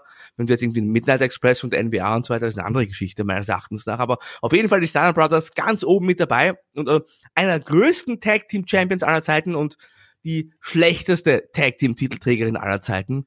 Seite an Seite. Also Ich und, mich und noch- Bagwell, also wie gesagt, ich sag's dir gerne nochmal, also äh, die sah, also die wurde ja auch nicht, also die hat man ja auch extra so zurecht gemacht, dass sie aussieht wie so eine Hausfrau und Mutter, oder? Also so, Ja, die hat ja auch diese komischen Shirts getragen, weißt du, diese, diese besprayten, wo also auch zum Beispiel, wo ein Bild von ihr drauf war und manchmal auch ein Bild von, von ihrem Sohn, um den auch noch ein bisschen äh, lächerlich zu machen. Also das war schon. ja, genau, diese, diese Hornbrille dazu und Genau. also das war wirklich. Aber ich kann mich an das Match selber, also ich weiß natürlich noch, dass sie Tag Team Champions war, aber das Match selber ähm, kann ich mich nicht mehr erinnern. Äh, auch als sie dann ihren Sohn vertrieben hat aus der Halle. Gab es auch einen, einen Frankensteiner mit ihr vom Top Rope? War das? Nein, so? nein, es gab, gab nur eine Ohrfeige. Immerhin. Eine Ohrfeige gegen ihren Sohn. Oh man, Judy Bagwell, die ist auf jeden Fall würdig in dieser Liste. Ähm, w- Kannst ansonsten du sie hat, toppen? ähm, das weiß ich nicht, ob ich sie toppen kann, aber sie hat ja auch außer diesem Titel-Run auch nicht viel mehr im Wrestling gerissen, mehr, muss man sagen. Also die, du sagst, sie hat es im besten Alter gesagt, aber die war ja schon deutlich über 50, um, um die 60 Ich wollte jetzt nicht so uncharmant sein. Ich weiß ja nicht, äh, wie, wie alt eure, eure Hörer sind hier bei Headlock. Wir haben äh, nur gut aussehende mit 20-jährige Mädels in, als Hörer, glaube ich hier. Also hoffe ich. Ähm, und natürlich zu 90 Prozent die dicken Wrestling-Fans, die im Keller bei ihrer Mutter sitzen und jetzt Also, sieht, sieht zuhören. ein bisschen aus wie die wie NXT-Einschaltquote wahrscheinlich. Die Ja, genau. Das, sie und ihre, ihr, ihre Kaffeekränzchen, die schalten, schauen sich immer NXT an. Und Raw natürlich. Irgendjemand muss ja auch Raw schauen. So, aber lass uns jetzt mal weitergehen ähm, zu einem Wrestler, den ich noch mitgebracht habe, der in erst, äh, vielleicht auf den ersten Blick sehr überraschend in dieser Liste gelandet ist, aber ich fand diese Regentschaft, die war wirklich nicht gut. Ich spreche von jemandem, der heute auch eine Wrestling-Legende ist, auch ein legitimer Hall of Famer in der WWE Hall of Fame beispielsweise und da aber auch mehrfach schon vertreten, auch im diesem Jahr, ich glaube, es war die Class von 2020, aber auch aufgenommen worden ist wieder mit seiner Gruppe. Ähm, aber so seine erste große Titelregentschaft und da gehen wir zurück ins Jahr 1994 als WWF-Champion. Äh, man hatte in den Jahren zuvor, Nein. doch, der ist dabei. Der muss einfach dabei sein, weil der Titelrun wirklich nicht gut war. Und ich spreche von niemand geringeren. Damals äh, ist er unter dem Namen Diesel natürlich aufgetreten es ist Kevin Nash, der darunter gesteckt hat. Ich meine, für ihn war es der größte Erfolg bis dato. Wir erinnern uns an die Gimmicks, die er vorher hatte. Wir haben ihn ja auch schon öfters hier mal äh, über ihn schon gesprochen, auch hier in diesem Format. Da, äh, gerade mit seinen Gimmicks war er öfters dabei. Und das Diesel-Gimmick ist ja im Grunde ein gutes Gimmick gewesen. Das, so ist er ähnlich, ist er ja auch heute immer noch unterwegs, auch mit diesem Look. Aber die erste Regentschaft als Diesel, als er dann ganz überraschend einen Bob Backlund in, innerhalb von wenigen Sekunden bei einer Hausshow besiegt hat, der kurz zuvor es geschafft hat, Hart, äh, also Bret Hart zu entthronen. Ähm, und ganz überraschend jemand, der bis dato schon in der Upper Midcard war, aber eigentlich nicht im Main Event Picture mitgeschnuppert hat. Diesel wurde im Madison Square Garden nach acht Sekunden und der Powerbomb neuer WWF Champion. Erinnerst du dich an die Diesel-Regentschaft? Ja, Kevin Nash, ein, ein mittelprächtiger Wrestler, ein, ein großartiger Typ. Ich, ich mag den Kevin Nash sehr gerne, auch wenn er so, wenn du ihn heute siehst, so in Interviews, so, also ein total gechillter und cooler Typ, der halt wirklich, ich, ich, mit dem würde ich ganz gerne auch mal auf ein Bier gehen zum Beispiel. Ja, ja. Ich, äh, ich kann Absolut. deine Wahl, ich weiß, warum du ihn äh, gewählt hast, aber ich kann das natürlich trotzdem nicht gutheißen. Ich weiß, ich habe damals als als junger Bub, als dann der, der Diesel äh, wurde er, wie du sagst, als WWE-Champion und äh, ich habe mir da auch einen, einen schwarzen Faschingshandschuh dann angezogen. Ja, weil es gab ja wenig später, also einige Zeit später gab es auch den Turn, wo er gesagt hat, die Leute mit den schwarzen Handschuhen, den die schüttel, die Hände dieser Menschen schüttle ich oder quasi der, mit denen klatsche ich ab. Ich habe mir dann auch so einen schwarzen Handschuh angezogen. Also ich war damals auch ein großer Diesel-Fan. Ja, also man mochte ihn ja schon, aber wenn man ehrlich ist, auch äh, die Geschichten, die er damals hatte, ich nehme mal jetzt gut die Geschichte mit Shawn Michaels, die war ja, hat sich ja von selber geschrieben, aber ich weiß nicht, ob du dich an den SummerSlam zum Beispiel auch erinnerst. Sehr gut, ja. Da, da gab es die große Titelverteidigung gegen den King of the Ring Gewinner, ähm, King Mabel. Und allein wenn man sich Mabel und, und, und Kevin Nash so anschaut, da weiß man schon, die beiden, die werden kein gutes Match abliefern. Und die haben das sogar noch untertroffen man muss ja auch dazu sagen, WWE hat ja den ganz, ganz großen Fehler gemacht, den man oft gemacht hat. Kevin Nash war als Heel ja super over. Wie gesagt, cooler Typ, äh, super Ausstrahlung, super Look, aber man hat ihn ja dann auch geturnt, auch als Champion, und man hat aus ihm so ein typisches Hulk Hogan Babyface gemacht, das immer gelächelt hat. Kannst du dich an diesen Clip erinnern? Es gab ja immer einen Clip, so einen Werbeclip, und da hat man den Kevin Nash als Diesel bei einer Autogrammstunde gesehen. Ja, und ja. Ah, äh, weiß, da gab es ein Kind, das also man hat ihm ein Bier angeboten und Kevin Nash sagt, nein, nein, bitte nicht, gib mir die Milch. Und dann nimmt er, trinkt er ein Glas Milch und schiebt das Bier zur Seite. Dann gibt's ein Kind, das möchte ihm ja fünf Dollar fürs Autogramm geben und der Diesel sagt, nein, nein, also dein Geld, das behalt mal schön selber. Kevin Nash, der Geld ablehnt, verstehst du? Also man hat hier wirklich den coolen Charakter von Diesel hat man ja so total verweichlicht und total eigentlich äh, lächerlich dargestellt und das war, glaube ich, auch ein ganz, ganz großes Problem, weil der, der wirkte ja, also für mich, also aus heutiger Sicht, ja, als Kind fand ich ihn schon cool, aber aus heutiger Sicht wirkt er eigentlich auch total unglaubwürdig und aufgesetzt. Ja, und uncool vor allem. Und das ist er ja nicht. Er ist ja wirklich eigentlich ein, wie du es gesagt hast, ein richtig cooler Dude. Und ich meine, dem würde ich auch ein Bier trinken gehen. Ich glaube, das wäre. Oder eine Milch. Eine Milch. Ja, wahrscheinlich damals eine Milch, aber ich glaube, der ist auch einem Bier nicht unbedingt so abgeneigt. Man muss nur aufpassen, dass Scott Hall nicht dabei ist. Ähm, sonst nimmt er dir das Bier vielleicht auch weg. Auf jeden Fall ist es so, dass, dass äh, ich mochte den ja auch, aber so die Regentschaft und auch so die, am Ende hat er den Gürtel dann an Bret Hart letzten Endes wieder verloren und man hat auch gemerkt, nee, Diesel so als, als World Champion, das war es nicht so richtig. Man hat es aber auch nicht so richtig gemacht. Wie du es gesagt hast, man hat versucht, ihn als altglatten Face darzustellen. Die Geschichte mit King Mabel, die war nicht gut. Aber letzten Endes ist Kevin Nash natürlich eine Wrestling-Legende und ich glaube, Nash, wenn man so, wenn man, wenn man ehrlich ist, ich glaube, es gibt keinen Wrestler auf der Welt, der für seine einzelnen Moves, wenn man es auf Moves runterbricht, die er, glaube ich, im, im, Ring geleistet hat, so viel Geld verdient hat, oder? Weißt du, was ich meine? Ja, ja, muss ja auch ganz ehrlich sagen, ich habe ihn ja auch lange Zeit vakant. Also es gab ja, ja auch die, die späten Zeiten bei, WC, äh, bei TNA, die äh, recht schlecht waren ja, und ja. auch dieses Comeback bei WWE, das war ja auch nix. Und ich habe ja auch lange Zeit hier in dem Podcast immer recht schlecht über Kevin Nash gesprochen.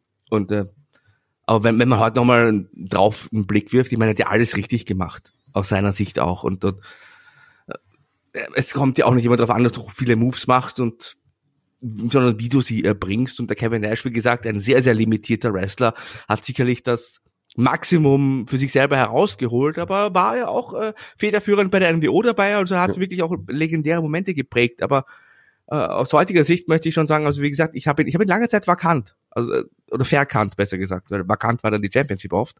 Ja. Ähm, also kann man aber auch absolut nachvollziehen. Also äh, wenn, auf den zweiten Blick aber ist ein Kevin Nash wirklich einfach ein, eine, eine Legende und ein legitimer Star. Und äh, all das, was er erreicht hat, ähm, hat er auf seine Art und Weise erreicht. Und äh, der, da kann man, also da kann man auf jeden Fall sagen, das ist, der hat eine große Karriere hinter sich. Ähm, und hatte natürlich auch schlimme Geschichten, aber die auch, und auch sehr, sehr, aber sehr, sehr viele tolle Geschichten auch. Und der war sich dann auch schon nicht irgendwie, ähm, also der hat, der hat auch alles mitgemacht, auf das er Bock hatte. Und das ja. finde ich eigentlich gut, dass er das auch wirklich so durchsetzen konnte. Und klar, ich mein, wenn du auch da die Chance kriegst, Champion zu werden, auch wenn er vielleicht selber gedacht hat, das kommt jetzt aber so plötzlich, ähm, also ich hätte es auch gemacht. Das hatten wir ja heute schon mal das Thema ähnlich wie, wie der Brock Lesnar. Also Kevin Nash hat das Wrestling-Business als ein Business gesehen, ja. also es ist ein Geschäft, es ist ein Beruf und den gehe ich nach, aber es ist halt nicht äh, das einzige, wonach ich strebe. Also hat er sich im Weiz wurscht, ob er ein Fünf-Sterne-Match hat oder äh, ein äh, Ein-Sterne-Match bei Melzer, solange er genug Gehalt äh, oder Honorar besser gesagt bekommen hat. Und ich finde, das ist aber eine völlig äh, legitime Sichtweise, wenn du deinen Job ablieferst. Du musst ja, du musst ja nicht äh, für deinen Job brennen, solange du deinen Job gut ablieferst. Und äh, wenn man sieht, wie es vielen seiner Kumpels heute geht oder auch seiner Weggefährten geht und wie es ihm heute geht, also ich glaube, er hat ja gut sein Geld angelegt Körperlich hat er natürlich zu kämpfen, aber er hatte auch vorher schon mit Verletzungen zu kämpfen, vor ja. seiner Wrestling-Karriere, ja. aber im Großen und Ganzen, also der Kevin Nash ist mit sich im Reinen, der trinkt ganz gerne mal ein Glas Rotwein am Abend und haut vielleicht mal einen Tweet raus, aber es geht ihm gut und ich glaube, er hat sich, wie gesagt, sein Bettchen gemacht und das kann ich absolut respektieren. Ja, sehe ich ganz genauso. Also Kevin Nash auf jeden Fall jemand, der normalerweise nicht in diese Liste gehören sollte eigentlich, weil er auf jemand ist, der ähm, ich glaube auch der größte Star, den wir hier in dieser Liste haben, mit Abstand wahrscheinlich. Ich weiß jetzt nicht, wer von dir noch kommt, aber das ist jemand, der eigentlich wirklich eine Wrestling-Legende ist. Und der erste Titel One war es halt einfach nicht. Der erste große Titel One, der war ja davor schon mal Intercontinental Champion und, und auch Tag Team Champion. Aber hier dieser, dieser World Title, und auch was man mit dem Gimmick danach gemacht hat, das hat nicht funktioniert. Das Einzige, was ich wirklich noch sehr positiv in Erinnerung habe aus dieser Zeit, ist sein WrestleMania-Auftritt, aber nicht sein Auftritt, sondern die wurden ja begleitet von Pamela Anderson und auch eine Jenny McCarthy war da mit am Ring. Das hat mir auf jeden Fall als auch Fan sehr, sehr gut gefallen. Ähm, kannst du das toppen, lieber Markus, mit deinem letzten Pick heute Abend? Ich habe ganz zu Beginn bei Jinder Mahal, meinem ersten Pick, gesagt, ich möchte heute nicht äh, die Wrestler kritisieren in erster Linie, sondern die Verantwortlichen, die für die Geschichten zuständig waren. Und in meinem letzten Fall, wir bleiben übrigens bei World Championship Wrestling, in diesem letzten Fall ist der Verantwortliche und der Wrestler ein und dieselbe Person. Und jetzt ist er endlich da. Jetzt ist er da, der Vince Russo. Also ich sag's immer, wenn wir über den Vince Russo sprechen, äh, ich halte ihn für durchaus äh, unterbewertet, wenn es darum geht, wenn man über die Attitude-Ära spricht. Also da hat auch sehr viele gute Ideen gehabt und finde schon, dass man ihn hier auch differenziert betrachten muss. Gleichzeitig möchte ich anmerken, Vince Russo bei WCW war eine mittelschwere Katastrophe. Also, ja. wir, wir begeben uns jetzt ins Jahr 2000 und ich habe eine kleine Statistik für dich äh, vorbereitet. Im Jahr 2000, ja, das kennst du ja zwölf Monate, ganz normales Jahr. Da gab es 19 Champions, die die World Heavyweight Championship getragen haben und der Titel war sechsmal vakant. Das heißt, insgesamt hat der Titel 25 Mal den Besitzer gewechselt, wenn du die vakanten Zeiten mit einberechnest. 25 Mal, das heißt, im Durchschnitt hat der Titel zweimal pro Monat den Besitzer gewechselt. Ja, so geht man nicht mit dem Gürtel um. Und ähm, einer dieser Titelträger, das ja. ist ja wahrscheinlich jetzt die Person, die du jetzt gerade hier angesprochen hast, oder? Es ist der Vince Russo himself, höchst persönlich. Es war der 25. September 2000, Monday Nitro in New York, äh, der Heimat von Vince Russo. Es gab ein großes Käfigmatch, möchte ich sagen, zwischen dem äh, WCW-Champion Booker T und Vince Russo. Äh, Russo hatte immer gesagt, er möchte nicht vor Kameras auftreten, er ist nur der Autor, er wurde quasi dazu gezwungen. Tatsache ist, dass er halt dann eine ganz, ganz große Rolle zu diesem Zeitpunkt in den Sendungen eingenommen hat und er war eigentlich fast schon der Top-Heel oder hat versucht, der Top-Heel in der Firma zu sein und ja, es gab dann eben dieses äh, Käfig-Match und Russo damals übrigens so in, in voller Football-Montur mit Helm und mit, mit Shoulder-Pads und so. Ich weiß nicht, ob du das Bild noch vor dir hast. Ja, klar. Das hat aber auch gebraucht, denn im finalen Moment dieses Matches wurde er von Goldberg durch den Käfig gespiert. Problem war, der Käfig ist halt äh, zerbrochen an der Seite. Der Russo landet mit den Beinen auf dem Boden und ist also dadurch BCW World Heavyweight Champion. Wir haben es ja bei Jinder Mahal schon gemacht und den Bruno Sammartino erwähnt. Da möchte ich bei Vince Russo natürlich auch die Vorgänger teilweise erwähnen, der Tradition von Ric Flair, Vader, Nash, Hogan, Macho Man, Randy Savage. Da stand jetzt ein Vince Russo. Und auch der hat ja dann seinen Titel nie wirklich verloren. Er hat ihn eine Woche später freiwillig abgegeben, hat gesagt, ja, ich bin ja eigentlich kein Wrestler, ich mag den Gürtel gar nicht haben, da kämpft ihr mal lieber drum. Das heißt, auch er eigentlich ein, ja, nie, ein Champion, der nie verloren hat und der jetzt vielleicht auch noch Ansprüche anmelden kann. Das zeigt aber auch, also das, ich meine, er hätte den Gürtel ja auch einfach wieder abgeben oder verlieren können, aber ich meine, er hat ja die Stories geschrieben auch, wo zu dem Zeitpunkt. Ähm, er wollte den, glaube ich, einfach auch nicht verlieren und da hat er ihn einfach mal auch wieder ja. vakantiert. Ich noch ganz kurz auf eine Sache eingehen, die du am Anfang gesagt hast. Ein Vince Russo, ja, der ist teilweise, er hält sich, glaube ich, für besser, als er letzten Endes ist, aber er hat auch viele tolle Dinge doch auch kreiert. Ich glaube, wenn er den richtigen Filter oder Blitzableiter hat an seiner Seite, dann funktioniert er richtig gut. Wenn man ihn einfach unkontrolliert schreiben lässt oder auch Dinge lässt, dann ist es schon schwieriger, finde ich. Ich sag's immer ganz gern, so ein Vince Russo würde die WWE heutzutage gut tun. Nicht als alleinigen Hauptverantwortlichen, aber als Ideengeber im Kreativteam, um mir einfach ein bisschen mehr Zunder bei Raw zum Beispiel reinzubringen. Absolut. Ähm, du hast gesagt, er hält sich für besser, als er ist. Äh, ja, ich würde sagen, er hält sich für besser, als er ist, aber er wird auch schlechter gemacht, als er ist. Ja. Also die Wahrheit liegt in der Mitte. Aber wie gesagt, also WCW 2000, auch unter seiner Führung, war für mich also eine Katastrophe. Und er als Champion war auch eine Katastrophe. Also du hast ja den Vince McMahon schon erwähnt, der kommt ja heute nicht mehr vor als WWE-Champion. Das war quasi das große Vorbild von Russo. Aber du hast ja auch richtig gesagt, meines Erachtens nach, also der McMahon war damals Teil der vielleicht heißesten Story, die es damals im Wrestling gab und auch darüber hinaus. Also ja. Austin gegen McMahon war die vielleicht heißeste Wrestling-Story der letzten 30 Jahre. Also war ganz, ganz hotter Angle und McMahon war in dieser Rolle auch over. Und der McMahon muss ja auch noch sagen, der hatte auch einen anderen Look als der Russo. Der war ja super durchtrainiert und hatte auch wirklich die Aktionen gut äh, gefressen, hat den, den Stunner kassiert und, und diverse Dinge. Also er war kein guter WWE-Champion, aber das, das lasse ich mir noch einreden. Ja, aber aber Russo als WCW-Champion. Aus Nichts, der war ja auch nicht irgendwie hot und auch der, der Titel eh ständig gewechselt. Also das war, das war mehr so eine Verzweiflungstat, mit der man schnell Quoten machen wollte. Und das war für mich eigentlich so, ja, ein ganz, ganz großer Tiefpunkt. Und für mich ist, ähm, ich weiß nicht, wer bei dir jetzt noch kommt, aber für mich ist äh, nicht Arquette der schlechteste WCW-Champion, sondern Vince Russo tatsächlich. Ja, ist es so?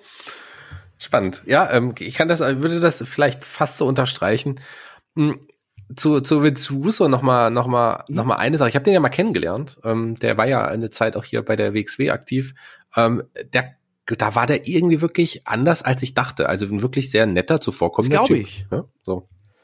Also das nur mal dazu. Aber so, der, wenn man den so im Fernsehen gesehen hat, dann und alles, was man so über ihn gelesen hatte, dann mochte man ihn schon gerne hassen. So, so, so ja, also äh, wie gesagt, also äh, es gibt andere Booker, die auch viel Schlechtes gemacht haben, die auch gelobt werden. Also ich glaube, er ringt halt so ein bisschen um Anerkennung. Er sagt halt immer, das Wrestling ist ihm egal und wie auch immer. Ähm, podcastet halt doch drüber. Aber ich glaube schon, dass er sehr gerne auch die Anerkennung hätte für die guten Zeiten, weil, äh, ich meine, er hat ja WWE mit dem, mit Vince gemeinsam auf, auf Linie gebracht. Und wenn man sagt, der Vince war das alles alleine, dann muss man sich einfach mal Raw die letzten fünf Jahre anschauen. Weil Vince alleine hat nie was auf die Reihe gekriegt. Ganz ehrlich, muss man so sagen. Also er hatte den Pat Patterson zum Beispiel, er hatte ein Booking-Team mit Cornette an seiner Seite und eben die ganz, ganz großen Zeiten hat er einen Russo und so weiter. Er hatte immer Autoren, die für ihn die Ideen geliefert haben und er hat dann das Feintuning betrieben. Ja. Äh, deswegen, wie gesagt, also Vince Russo hat sicherlich mehr Respekt verdient, aber äh, nicht als WCW-Champion. Das war eine Katastrophe. Das war eine Katastrophe. Und du hast mir gerade, und jetzt kommen wir zu meinem letzten, ein kleines Stichwort geliefert. Du hast gesagt, Vince Russo ist ein schlechterer WCW-Champion als David Arquette.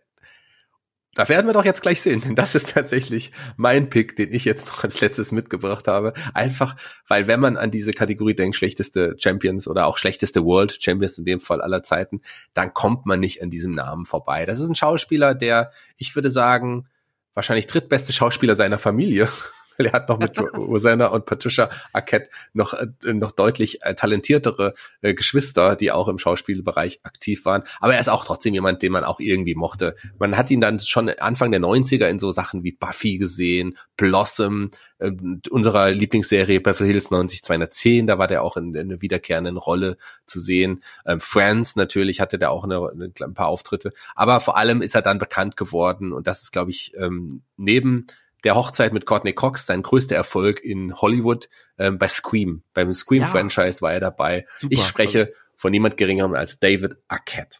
Lass mich da auch noch mal kurz ausholen, weil die WCW damals ja auch versucht hat, auch sich im, im Movie-Bereich so ein bisschen, ähm, ja, bisschen Erfolg einzuholen. Man hat damals einen Film produziert oder mitproduziert mit dem Titel Ready to Rumble. Und da hat David Arquette äh, ja eine Rolle mitgespielt und man hat das damals auch in die WCW-Storylines mit eingebaut und hat es so weit gebracht, dass er damals gut mit Freundschaft mit Kenyon und vor allem auch Diamond Dallas Page, den man hier erwähnen muss, hat er es dann auch äh, in den Ring geschafft. Und es gab erstmal auch ein, ein Singles-Match gegen Eric Bischoff, weil dem hat er eine Geschichte gehabt, aber dann bei Thunder, bei keiner geringeren Show, ich glaube bei Thunder ist noch nie ein World Title ansonsten gewechselt, außer vielleicht im Jahr 2000. Da ja, im Jahr 2000.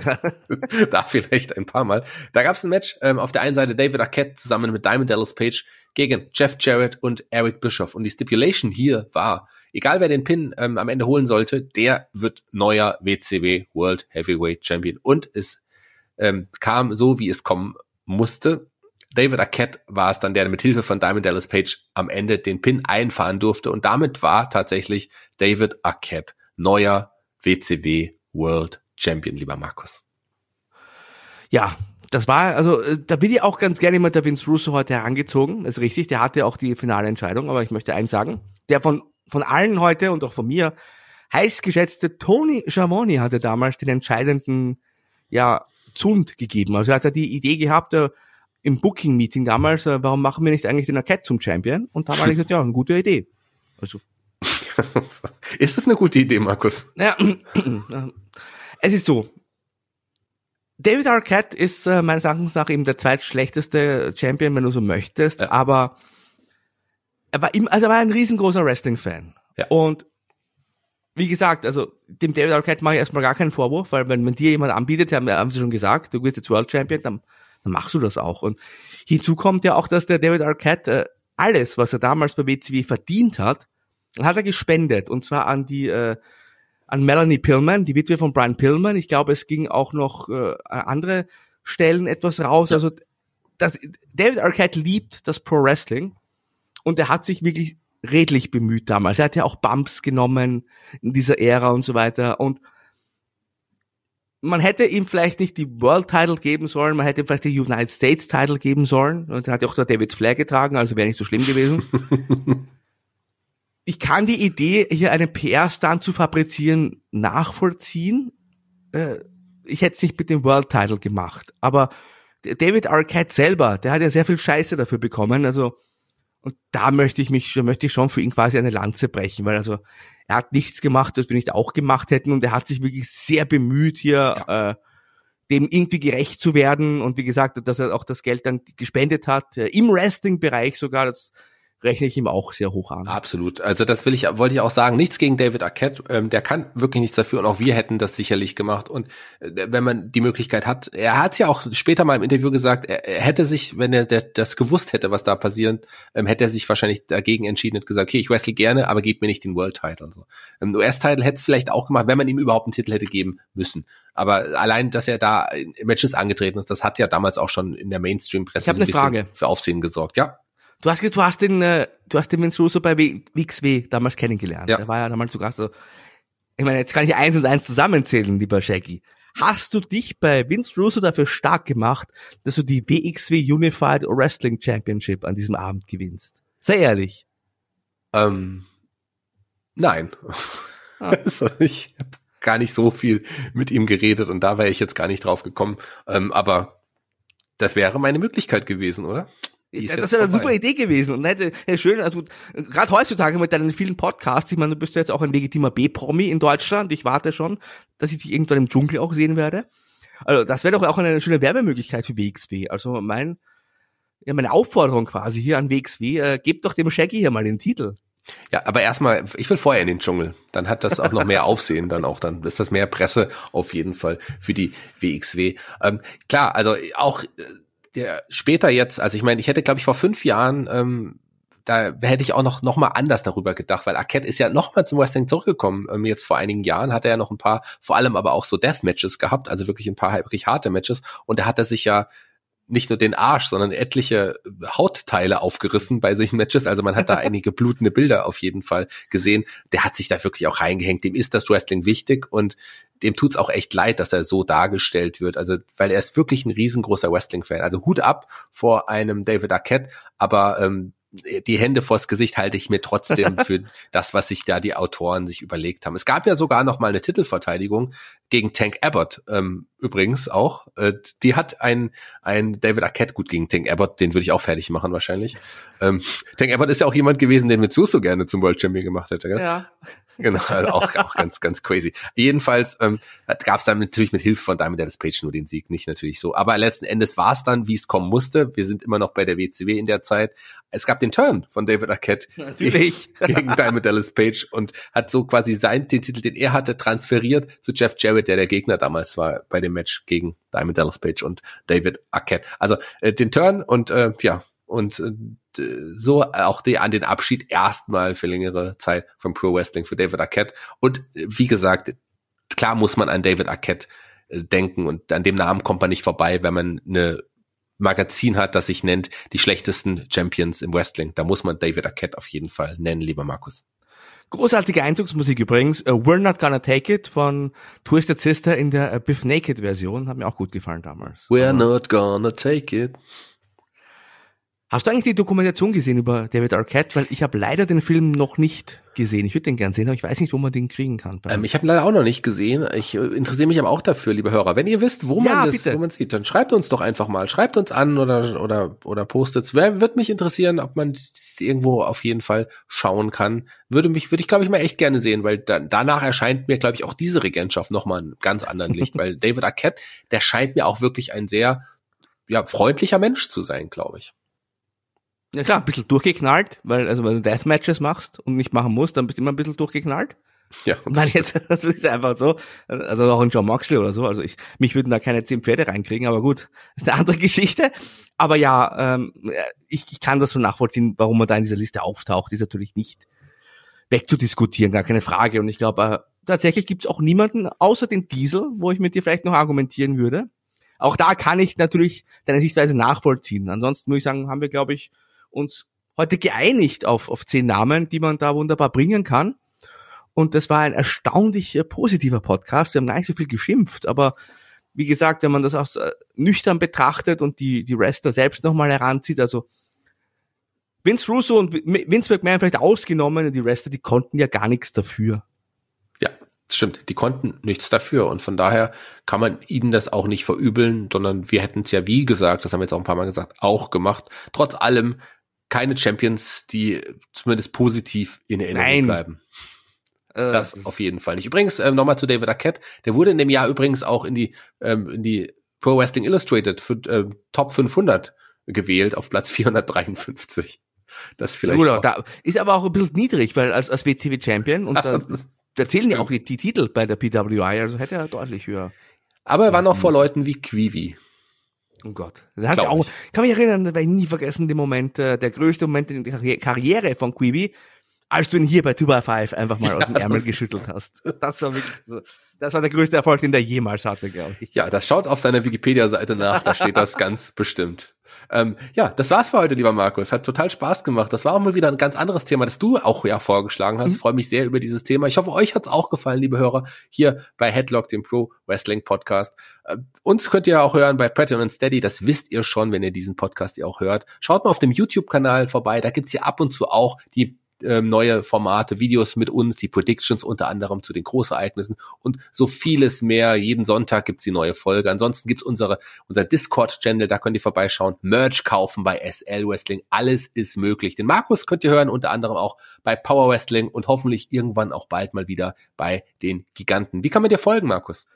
Ja, am besten bei Twitter, at Markus Holzer, zusammengeschrieben, äh, der Markus mit C, Holzer mit Z und da werdet ihr auf dem Laufenden gehalten. Also Power Wrestling ist meine erste Anlaufstelle oder eure erste Anlaufstelle, wenn ihr mehr von mir hören wollt.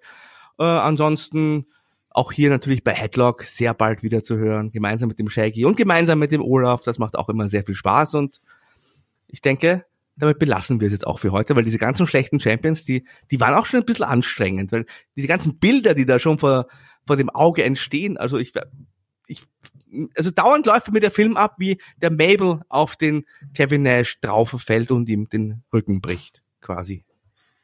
Ja, das stimmt. Das, das, das bleibt dann auch in Erinnerung. Ich würde sagen, wir sind raus für heute. Es hat wieder sehr, sehr viel Spaß gemacht. We're not gonna take it. Oh no, we ain't gonna take it. We not gonna take it anymore. Markus, die Abschlussworte gehören dir.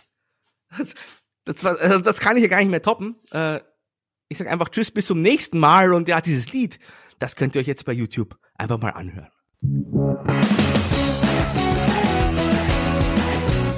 Two by Five mit dem Catch-Giganten Shaggy Schwarz und Markus Holzer.